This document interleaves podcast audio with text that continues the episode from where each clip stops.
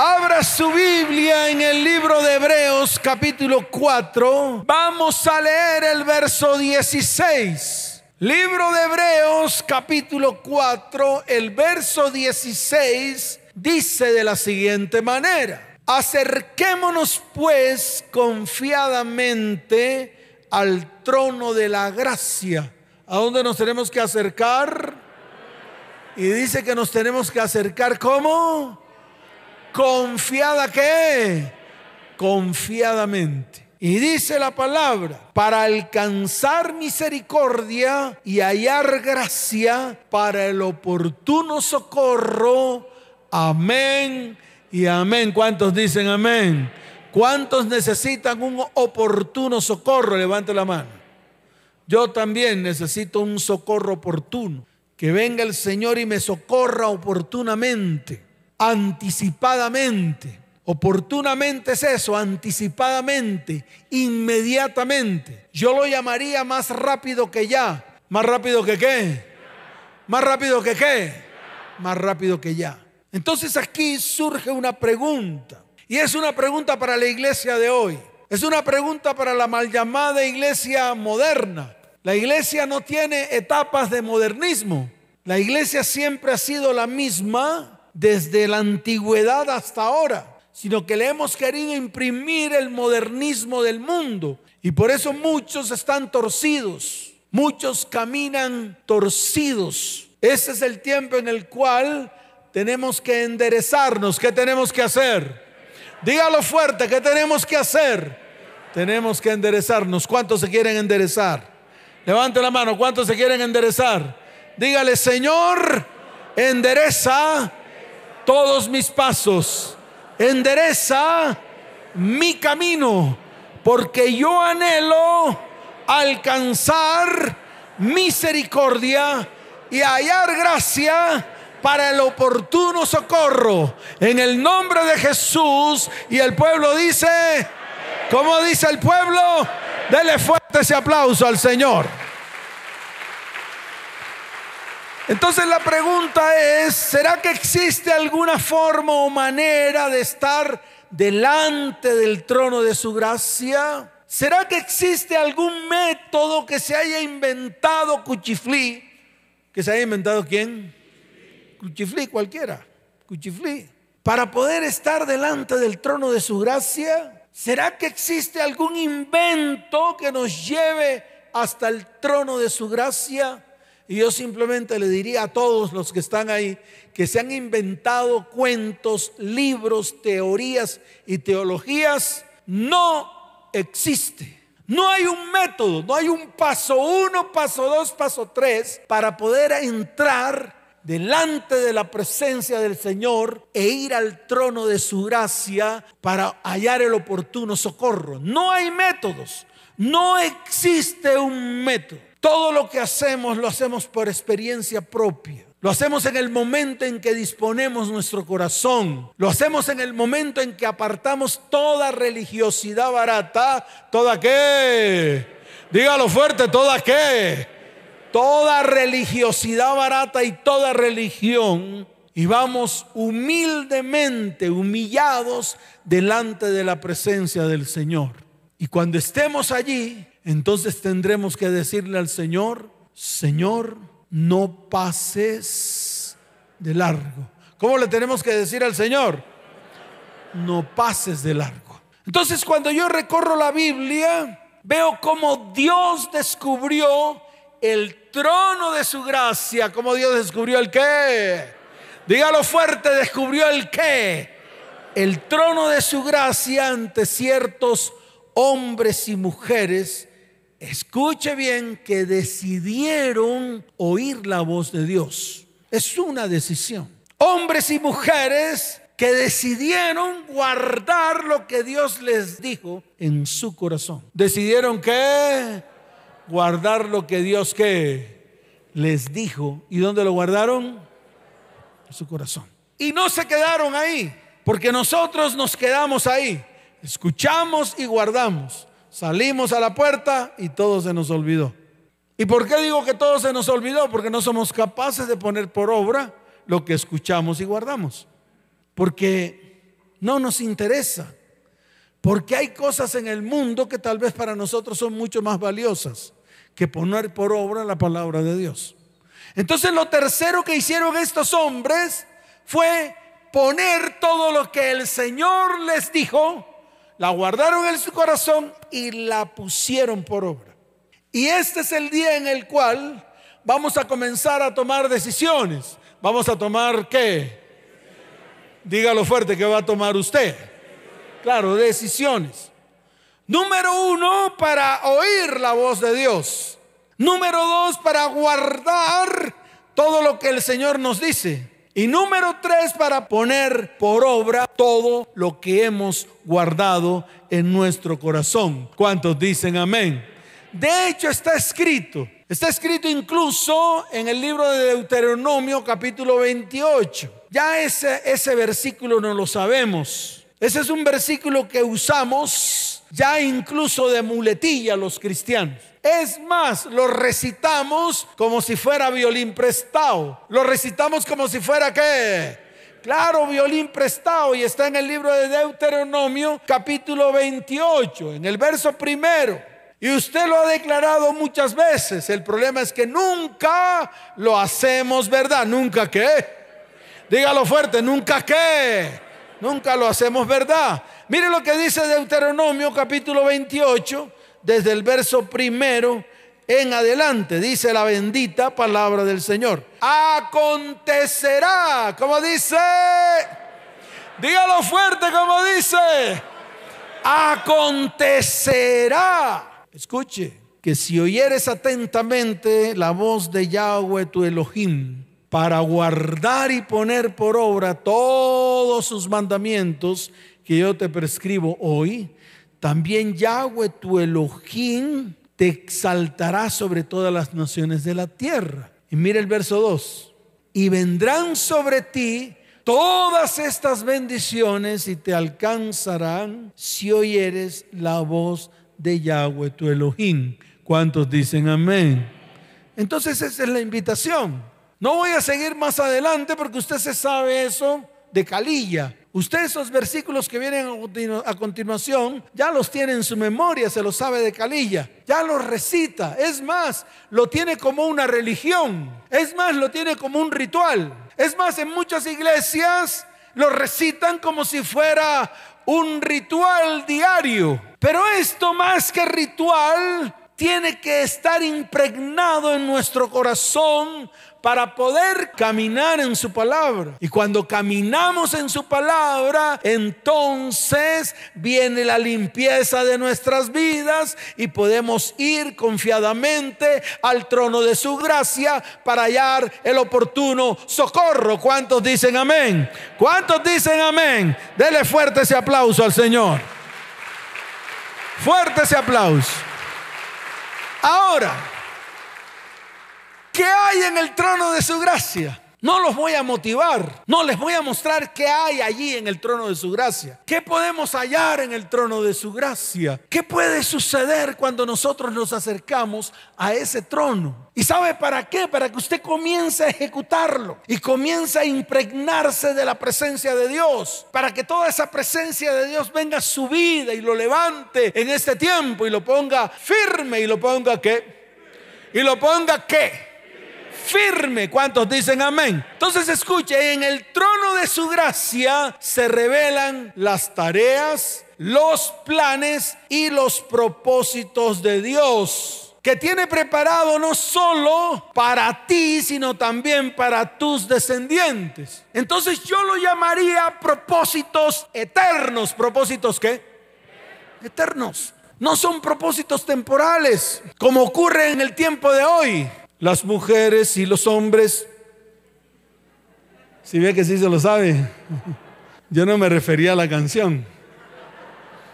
Yo me refería a que las mujeres y los hombres en este tiempo buscan propósitos momentáneos. El ratico. Vamos el ratico. ¿Y cuánto dura el ratico? Un segundo. ¿Cuánto dura el ratico? Un segundo, porque cuando usted va al hecho, ya todo se terminó. Y eso le pasa a muchos hombres. Van al hecho y ya mi amor terminó. ¿Cómo así? Pero ya mi amor terminó. Quedan todos pasmados. Queda la mujer pasmada. ¿Será que este man me sirve? ¿Y sabe por qué? Precisamente por, porque anhelamos cosas momentáneas, raticos. Vamos a ver si nos va bien, como si la familia fuera una feria. Ese es el problema de lo que está pasando hoy. Ese es el problema de cómo se están fundamentando las familias de la tierra en ese tiempo. Porque es por raticos. Van y se mudan, viven juntos, entonces yo pongo los 50 y tú pones los 80, yo pongo los 60 y tú pones los 100, yo pongo los 200 y ¿Quién dijo que así se construye un hogar? ¿Quién metió eso en la cabeza? Así no se construye hogar. Así lo que usted está construyendo es algo momentáneo, sin fundamento, sin visión, sin futuro. Por eso ese es el tiempo en el cual tenemos que buscar los propósitos eternos de Dios. ¿Qué tenemos que buscar? Dígalo fuerte que tenemos que buscar. Claro, los propósitos eternos de Dios para que no solamente venga a usted, sino que también se expanda hacia sus hijos, los hijos de sus hijos, los hijos de los hijos de sus hijos, hasta la tercera y cuarta generación. ¿Cuántos dicen amén? ¿Cuántos dicen amén? Dele fuerte ese aplauso al Señor. Y esos propósitos eternos están descritos en la palabra. Por ejemplo, en el libro de los Salmos, capítulo 139, vaya ya, por favor. Libro de los Salmos, capítulo 139, vamos a leer el verso 16. Mire lo que dice el salmista en algún momento en que estaba elevando una oración a Dios. Wow, recibió esa revelación perfecta de lo alto y dijo, lo siguiente en el Salmo 139, verso 16. Dice, mi embrión, como dice, vieron tus ojos. Wow. Hay momentos cuando yo llego a la presencia de Dios en las madrugadas y comienzo a narrarle toda mi vida al Señor. Y comienzo a comentarle toda mi vida porque Él la conoce desde el comienzo, incluso antes de que yo naciera. Yo estoy seguro que en su libro yo estaba registrado. Él dijo, vendrá un niño, vendrá un qué, al cual llamarán Luisito, al cual llamarán como Luisito. Y cuando crezca será Calvito, y cuando crezca será qué. Él lo tenía todo planeado. En su libro ya estaba escrito. Iba a hacer esto, iba a hacer lo otro, iba a hacer lo otro, pero yo lo sacaré de ese propósito que lo llamaría despropósito y lo meteré en mi propósito. ¿Y lo meteré en qué? Es todo. Por eso el salmista lo pudo declarar de una manera clara. Léalo, dice, mi embrión vieron tus ojos y en tu libro estaban escritas todas aquellas cosas que fueron luego formadas sin faltar una de ellas. ¿Cuántos dicen amén? Esos son propósitos eternos. Cuando Dios escribe de ti todo lo que escribe de ti y tú permites que ese propósito de Dios llegue a tu vida, tú lo tienes que permitir porque Dios nos levanta palo. Dios no nos levanta palo para que usted obedezca, no, de ninguna manera. Él le dio el libre albedrío a usted para que usted haga lo que bien le parezca. Pero llega un momento en la vida en que Dios nos detiene en nuestro caminar, nos detiene en nuestro andar nos detienen nuestros afanes y nos dice, quieto, porque ahora yo voy a comenzar a cumplir mis propósitos en ti. ¿Quieres? Y la iglesia tiene que tomar la decisión de decir, ¿queremos o no queremos? ¿Cómo dice la iglesia? ¿Y qué quiere la iglesia? ¿Qué quiere la iglesia? Queremos. Espero que ese acelere o ese acelerador que imprimió el Señor le dure para toda la vida, que se pare firme y que comiencen a cumplirse los propósitos de Él para su vida que un día escribió en su libro. ¿Cuántos dicen amén? ¿Cuántos dicen amén? Dele fuerte ese aplauso al Señor. Pero también en Jeremías. Mire Jeremías capítulo 29, verso 11. Léalo con detenimiento. Léalo a viva voz. Levante su voz para leer Jeremías capítulo 29, verso 11. Dice la bendita palabra del Señor. Todos juntos. Porque yo sé los pensamientos que tengo acerca de vosotros, dice Yahweh. Léalo fuerte, diga, pensamientos de paz y no de mal para daros el fin que esperáis. ¿Cuántos dicen amén? Verso 12, entonces me invocaréis y vendréis y oraréis a mí y yo os oiré. ¿Y yo qué?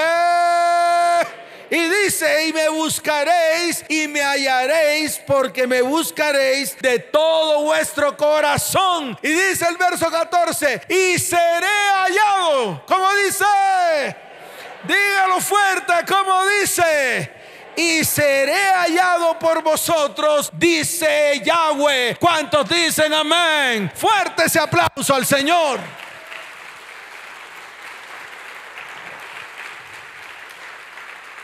Y mire Isaías capítulo 46 desde el verso 9 hasta el verso 10. Esto con el fin de fundamentar más la palabra, fundamentar más el tema a través de la palabra, para que usted no se quede corto, para que usted vea que todo lo que hablamos está fundamentado en lo que está escrito. ¿Cuántos dicen amén? Entonces dice Isaías capítulo 46, desde el verso 9 hasta el verso 10, lo siguiente. Dice la bendita palabra del Señor. Acordaos de las cosas pasadas desde los tiempos antiguos, porque yo soy Dios y no hay otro Dios y nada hay semejante a mí, que anuncio lo por venir desde el principio y desde la antigüedad, lo que aún no era hecho, que digo, mi consejo permanecerá y haré todo lo que quiero Amén y amén. ¿Cuántos dicen amén? ¿Y qué quiere el Señor? Si Él tiene pensamientos de bien y no de mal, ¿qué querrá el Señor si no es bendecir a su iglesia?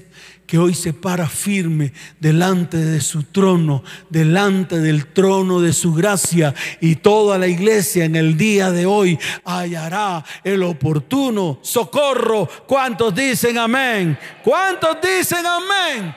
Por eso Dios quiere involucrarse en su historia. Usted es el que toma la decisión. Dios quiere involucrarse en su historia para propósitos futuros. Y para que esto suceda necesita encontrarte. Necesita encontrar un corazón dispuesto. Y al hacer esto, tú le permites a Dios que dirija tu historia. Mire, yo conozco muchas personas que han vivido historias tristes. Historias tristes yo utilizo toda la semana, en las horas de la tarde, para dar consejería a las familias. Utilizamos los días miércoles, jueves y viernes. En algún momento utilizamos los sábados en las horas de la tarde.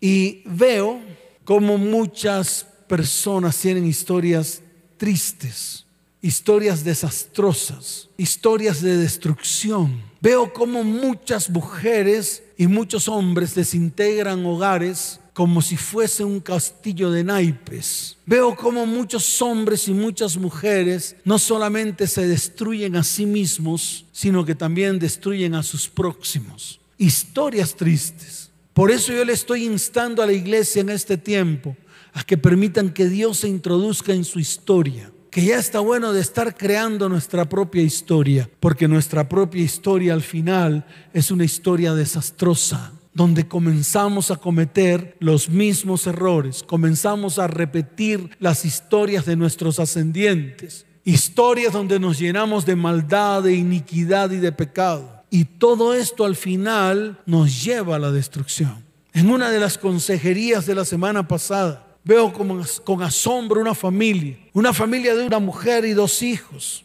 ¿Y qué hizo su marido? Facilito.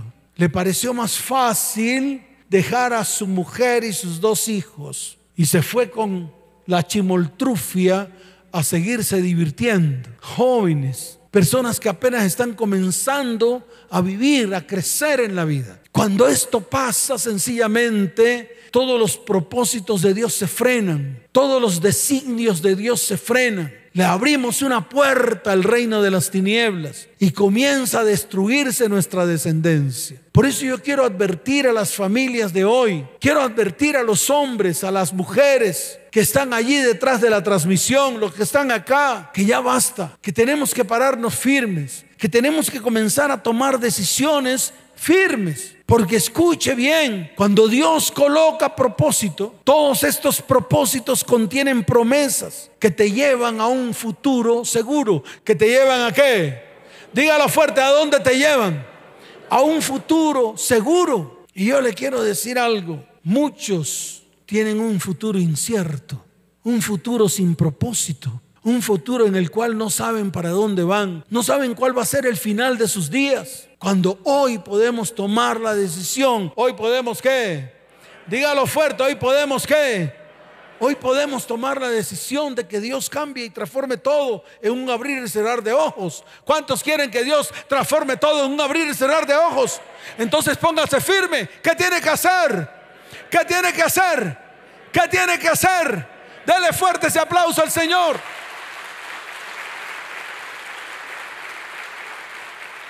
Y está escrito en el libro de Primera de Corintios capítulo 20, mire lo que dice la palabra, porque todas, porque qué? Todas las promesas de Dios son en el sí y en el amén por medio de nosotros para la gloria de Dios. ¿Cuántos dicen amén? Levante su mano derecha al cielo y dígale, Señor, todas tus promesas son en ti sí y son en ti. Amén. Y esas promesas son para nosotros los que nos colocamos firmes delante del trono de tu gracia. ¿Cuántos dicen amén? Fuerte ese aplauso al Señor. Por eso el problema no es Dios. El problema somos nosotros. El problema no es Dios. El problema eres tú y el problema soy yo. Siempre buscamos lo pasajero, siempre buscamos lo inmediato y no vemos todo lo eterno, todo lo que Dios quiere hacer en nuestras vidas, en nuestra casa, en nuestro hogar y en nuestra descendencia. Mire, yo le voy a poner un ejemplo en la Biblia que se encuentra en el libro de Génesis capítulo 28. Vaya allí, vaya a Génesis capítulo 28 y le voy a mostrar la historia de un hombre. Este hombre llamado Jacob. ¿Cómo se llama este hombre? Claro, se llamaba Jacob. En el libro de Génesis capítulo 28, vamos a leer desde el verso 10 en adelante. Jacob era el segundo hijo de Isaac y Rebeca. Isaac, el segundo hijo de Abraham. Todos los segundos de esta generación fueron los que Dios llamó en algún momento. Los primeros no fueron llamados por Dios, los segundos fueron llamados por Dios. En el caso de Abraham tuvo dos hijos, el mayor Ismael, el menor Isaac. Después tuvo más hijos, pero estoy hablando del mayor Ismael que tuvo con Agar y el segundo Isaac que tuvo con Sara cuando tenía él 100 años. Ella tenía cachichén. Dios le había prometido a él un hijo y ese era el llamado hijo de la descendencia. A través de Abraham, Dios dijo que bendeciría a las familias de la tierra. En él y en su simiente bendeciría a las familias de la tierra. Nosotros venimos de esa descendencia, la descendencia de Abraham. ¿Cuántos dicen amén? Venimos de esa descendencia. Se lo voy a mostrar. Abraham, Isaac, Jacob los doce hijos de Jacob, entre ellos José. José tuvo dos hijos, uno llamado Efraín y otro llamado Manasés. A través de Efraín, que fue el segundo, vino la promesa. Efraín fue el jefe comandante de la casa de Israel. Ellos fueron esparcidos por todo el mundo y estoy seguro que algún descendiente de Efraín tocó a su mamá o algún descendiente de Efraín forma parte de la ascendencia de su papá. ¿Cuántos dicen amén? Entonces se los estoy demostrando. Nosotros venimos de la descendencia de Abraham, amigo de Dios. ¿Cuántos dicen amén? Ahora conviértase usted en amigo de Dios, así como ese pariente que fue amigo de Dios llamado Abraham. ¿Cuántos dicen amén? Hasta ahí está claro. Isaac, a través de, de Rebeca, concibe dos hijos. Ella, al igual que Sara, fueron mujeres estériles. Dios tuvo que sanar tanto el vientre de Sara para que tuviese a Isaac y el vientre de Rebeca para que tuviese a Esaú y a Jacob. En el momento en que ella estaba embarazada, Dios se le aparece a Rebeca y le dice, en ese vientre hay dos grandes naciones. Pero había una promesa aún mayor, el segundo sería mayor que el primero. Rebeca guardó eso en el corazón y en el momento en que Isaac iba a bendecir a sus hijos, Rebeca vistió a su hijo Jacob con una chaqueta o unas pieles de su hijo Esaú. De tal manera de que Isaac, escuche bien, ciego, bendice a su hijo Jacob como el primogénito. Antes de eso, Esaú venía de casa y tenía hambre. ¿Tenía qué? Hambre. Se le acercó a Jacob y Jacob le dijo, pues fácil hermano, aquí tengo un potaje de lenteja, te lo doy si tú me das tu primogenitura. Prácticamente que negoció Esaú la primogenitura. ¿Qué hizo Esaú? La tuvo de a poco. Aquí en este lugar y allá en esas cámaras, detrás de las cámaras, hay personas que han regalado su primogenitura por cinco pesos. Mujeres que regalan su primogenitura por nada. Hombres que regalan su primogenitura por tres pesos. Así como hizo Esaú. Cuando Esaú se da cuenta de que su papá bendijo a Jacob, como el primogénito se llenó de ira, se llenó de rabia y dijo en voz alta lo siguiente, cuando muera mi padre, voy a coger a Jacob y lo voy a matar. Rebeca, mamá de Jacob y también de Saúl, escuchó. Cuando escuchó, le dijo a su hijo Jacob, vete para donde tu tío Labán, que está en Padán Aram, porque tu hermano procura matarte, debido a que la primogenitura pasó a ti. Inmediatamente Jacob preparó su morralcito. ¿Preparó su qué? morralcito. Y cuando preparó su morralcito con la poca ropa que tenía, salió huyendo de su hermano Esaú. Y dice la palabra ahí en el verso 10, salió pues Jacob de Berseba. ¿De dónde salió? Y fue a Arán y llegó a cierto lugar y durmió allí, porque ya el sol se había puesto y tomó de las piedras de aquel paraje y puso a su cabecera y se acostó en aquel lugar. Y dice la palabra que soñó, que hizo soñó con una escalera que iba de la tierra al cielo. Y en la parte de arriba de la escalera estaba Yahweh de los ejércitos. Y veía como ángeles subían y bajaban por esa escalera. Dice la palabra, escuche bien, escuche, porque es importante que tuvo miedo. ¿Qué le pasó a Jacob? Tuvo miedo. Tuvo miedo porque lo que había vivido en ese sueño para él era terrorífico. Era terrible. Ahí lo dice. Mire lo que dice el verso 3. Y aquí Yahweh estaba en lo alto de ella, al cual dijo. Entonces comenzó Dios a hablarle a Jacob. Dios mostró el trono de su gracia. Usted se imagina a Dios en lo alto de la escalera, sentado en su trono, hablándole a Jacob que estaba allá acostado y su cabeza la había colocado sobre una piedra. ¿Sobre qué había colocado su cabeza? Allá tenemos que llegar nosotros. Tenemos que ir al trono de su gracia. Porque cuando estamos en el trono de su gracia, cuando vamos al trono de su gracia, escuche bien, encontramos la revelación de Dios, el propósito de Dios para nuestra vida presente y nuestra vida futura. Y eso fue lo que le sucedió a Jacob. A partir de ahí a Jacob se le dividió su vida en dos. Un Jacob viejo, un Jacob que viejo, mal pensado, tramposo. A un Jacob nuevo cargado de una nueva promesa. Y Dios se lo dijo de una manera clara. Dijo, yo soy Yahweh, el Elohim de Abraham, tu padre, y el Elohim de Isaac. La tierra en que estás acostado te la daré a ti y a tu descendencia. Y será tu descendencia como el polvo de la tierra y te extenderás al occidente, al oriente, al norte y al sur. Y todas las familias de la tierra serán benditas en ti y en tu simiente. Esa palabra que Dios le dio a Jacob le partió la historia en dos a Jacob. ¿Por qué? Porque Dios a través de esa palabra puso propósito en él. ¿Puso qué? Dígalo fuerte que puso. Y es lo mismo que quiere hacer contigo. De pronto no te va a decir que, que te daré esta tierra.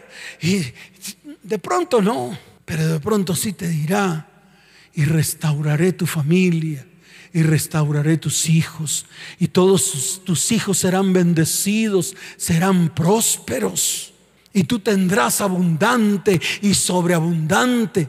Y todos los enemigos que se levanten contra ti, contra tu familia y tu descendencia, yo los destruiré. ¿Cuántos quieren recibir una promesa así? Pero tienen que ponerse firme. Como está ahí, nada le va a pasar. Como están los que están allá cómodos en los sofaces y en los comedores, no les va a pasar nada. ¿Sabe por qué? Porque tenemos que afirmarnos en Él y tenemos que comenzar a hacer todo lo que Él nos ha dicho que tenemos que hacer. ¿Cuántos dicen amén? ¿Cuántos dicen amén? Dele fuerte ese aplauso al Señor. Fuerte ese aplauso.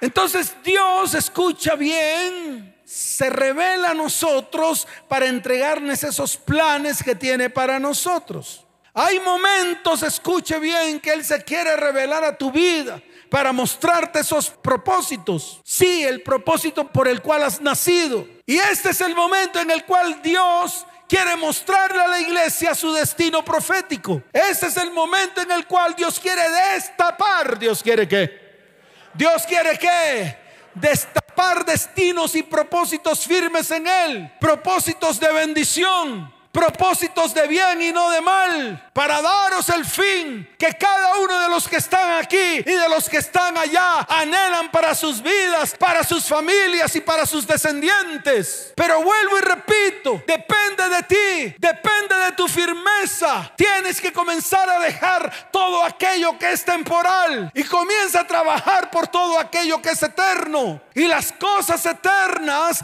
vienen de lo alto. Yo no estoy hablando aquí panaceas. Yo no estoy inventándome nada. Si Dios lo pudo hacer con Jacob, también lo va a poder hacer contigo. ¿Cuántos dicen amén?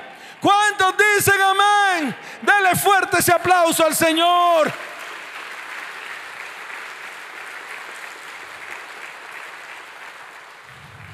Y precisamente en esos momentos Dios llevó a Jacob a ese instante preciso, a ese momento preciso. Fue un momento profético. Y hoy el Señor te ha traído a este lugar. ¿A dónde te ha traído? ¿A dónde te ha traído? Para mostrarte ese momento profético para tu vida, para mostrarte ese destino de bendición para tu casa, para tu familia y tu descendencia. Porque yo les quiero decir algo grande y algo que usted tiene que entender cuando estamos delante del trono de su gracia, escuche bien, Él revela a cada uno de nosotros su perfecta voluntad. Por lo tanto, tenemos que comenzar a hacer ajustes en nuestras vidas. Tenemos que comenzar a hacer qué? Dígalo fuerte que hay que comenzar a hacer.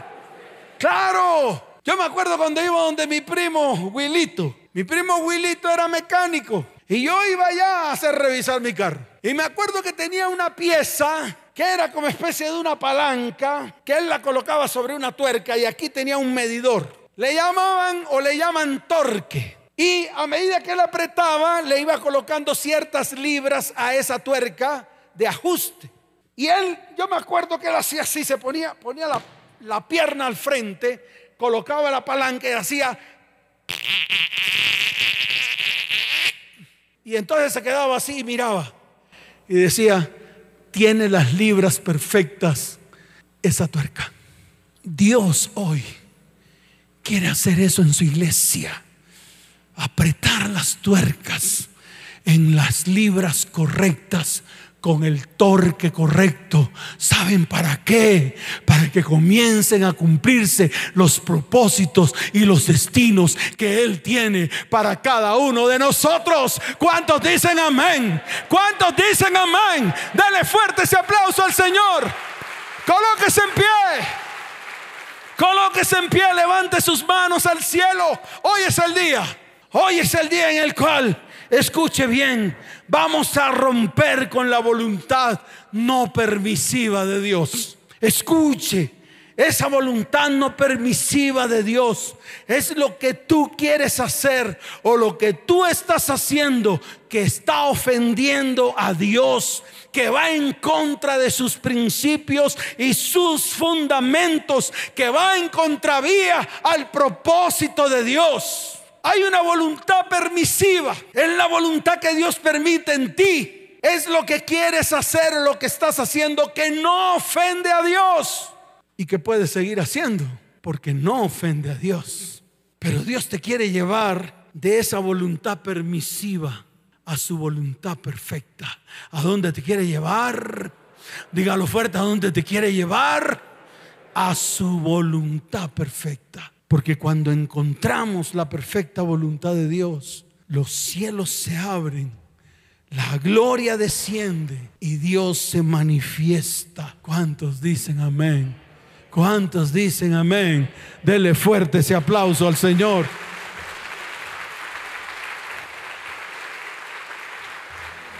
Fuerte ese aplauso al Rey de Reyes.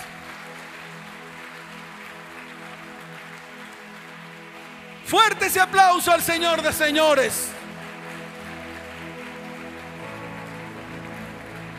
Levante sus manos al cielo y dígale, Señor, hoy quiero arrancar de mi vida todo lo que tú no permites, que yo estoy haciendo en contra de tu voluntad, en contra de tus principios, en contra de tus fundamentos. Dile, Señor, hoy es el día en el cual me pongo firme porque anhelo tu perfecta presencia en mi vida para poder encontrar, poder encontrar el trono de su gracia, el trono de tu gracia. Quiero, Señor, entrar en el trono de tu gracia para hallar el oportuno socorro. Señor, perdóname si estoy por fuera de tu voluntad. Perdóname. Dile, Señor, perdóname. Porque estoy haciendo la voluntad no permisiva, no permisiva tuya. Lo que tú no permites, lo estoy haciendo, Señor. Por lo tanto, hoy vengo delante de ti. Levante sus manos. Levante oración delante del Señor. Y dígale, Padre, aquí estoy. Bendigo tu santo nombre, Señor. Alabo tu santo nombre, Señor. Manifiéstate en mi vida hoy, Señor. Manifiéstate en mi casa. Manifiéstate en mi hogar manifiéstate en mi descendencia. Oh Señor, quiero propósitos eternos. Hoy renuncio a los propósitos temporales. Hoy renuncio a todo aquello que es temporal para mi vida. Coloca propósitos eternos en medio de mí, en medio de mi casa, en medio de mi hogar, en medio de mi familia y en medio de mi descendencia. Te lo pido, Padre, en el nombre de Jesús. Levanta tus manos al cielo. Levanta tus manos al cielo.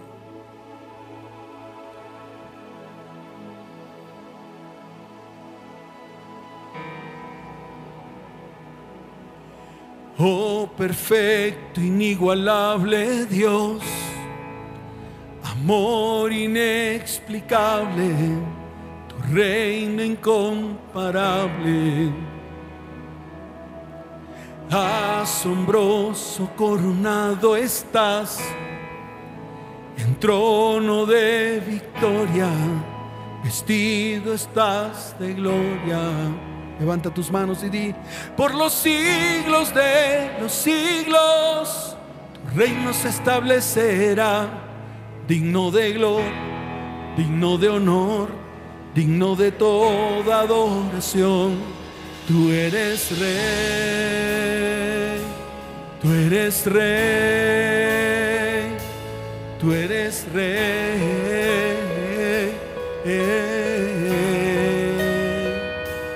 Tú eres rey, tú eres rey,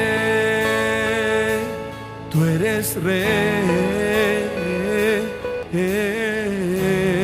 Levanta tus manos, iglesia. Oh, perfecto, inigualable Dios, tu amor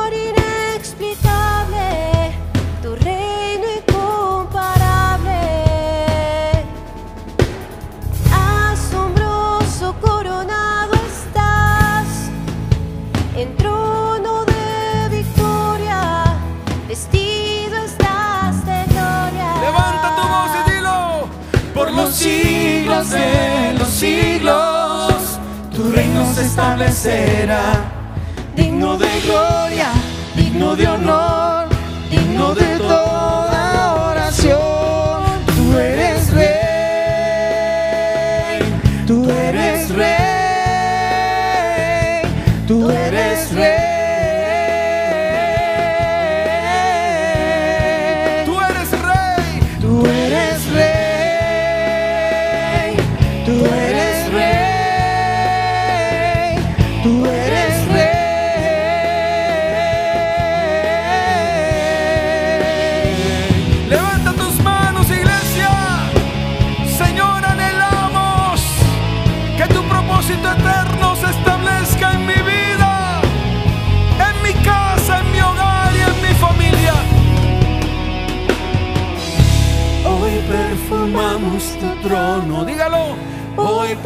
perfumamos tu trono.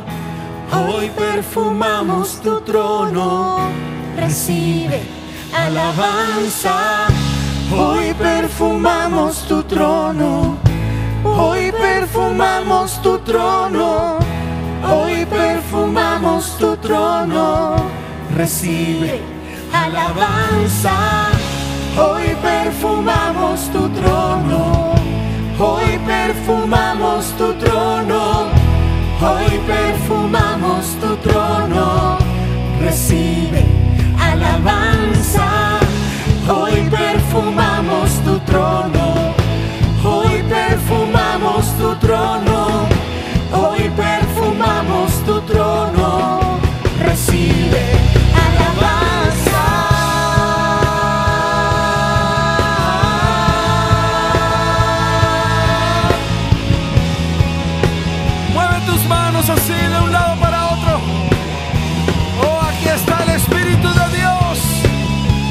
está tocando vidas, familias, descendencias, colocando propósitos en cada uno. Levante su voz y dígalo, por los siglos de los siglos, tu reino se establecerá.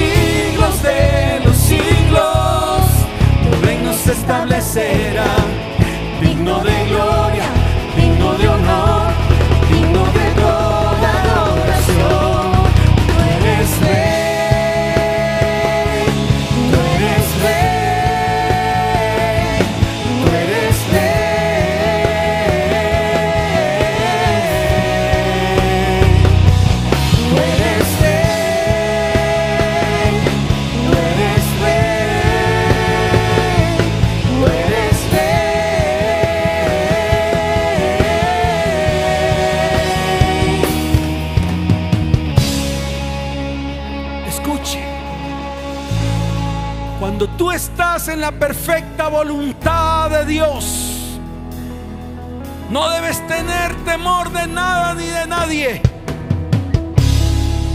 Y te voy a explicar por qué. Porque no hay un lugar más seguro en la tierra que estar en su perfecta voluntad. ¿Cuántos dicen amén? ¿Cuántos dicen amén? Lo segundo, si tú estás en la perfecta voluntad de Dios, haciendo lo que Dios desea que hagas, viviendo lo que Dios desea que vivas, tú no tienes por qué temer, porque Dios va contigo, Él va a proveer, se va a manifestar sobre ti, sobre tus hijos y sobre tu familia. ¿Cuántos dicen amén? ¿Cuántos dicen amén? Escuche bien. El lugar de la provisión es el lugar de la perfecta voluntad de Dios.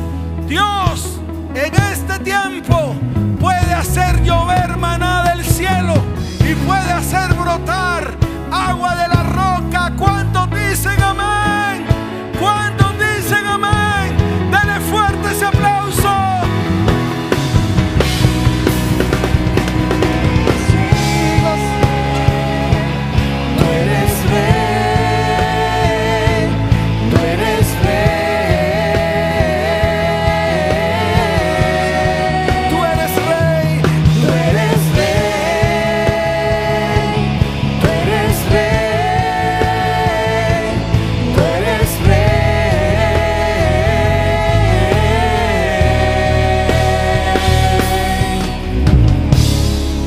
¿Cuántos dicen amén?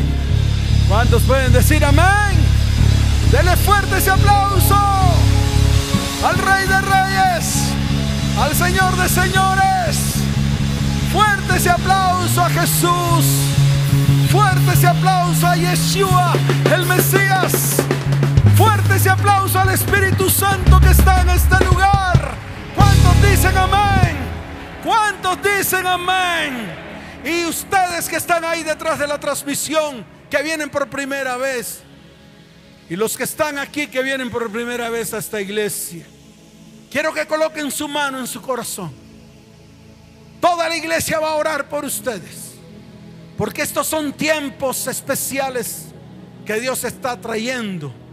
Un segundo Pentecostés, un derramamiento de su espíritu que jamás, escuche bien, se ha mencionado sobre toda la tierra.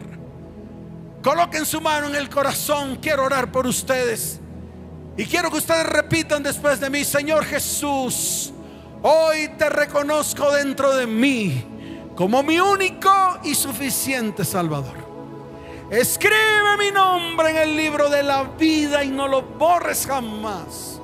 Señor, te necesito para poder avanzar en mi vida. Escucha, si necesitas ayuda en estos momentos, está saliendo una información ahí debajo. Son números de WhatsApp por donde te puedes comunicar con nosotros. Puedes escribirlos. Puedes escribirnos allí en esos WhatsApp. El 320-315-9990 y el 310-269-9846. Allí puedes escribir. Necesitamos ayuda. Y nosotros extenderemos nuestra mano de bendición sobre ustedes. Así como Dios un día la extendió sobre nosotros. ¿Cuántos dicen amén a eso, iglesia? Iglesia, levanta tus manos al cielo. Vamos a orar. Voy a orar por ti.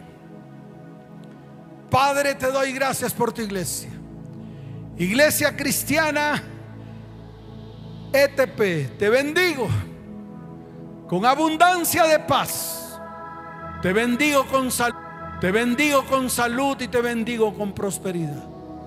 Iglesia, ponte firme para que los propósitos se cumplan en tu vida, en tu casa, en tu hogar y en tu familia y en todos tus descendientes hasta la tercera y cuarta generación. Los bendigo en el nombre del Padre y del Hijo y del Espíritu Santo. Y les amo con todo mi corazón. Que Dios les bendiga. Nos vemos. Chao, chao.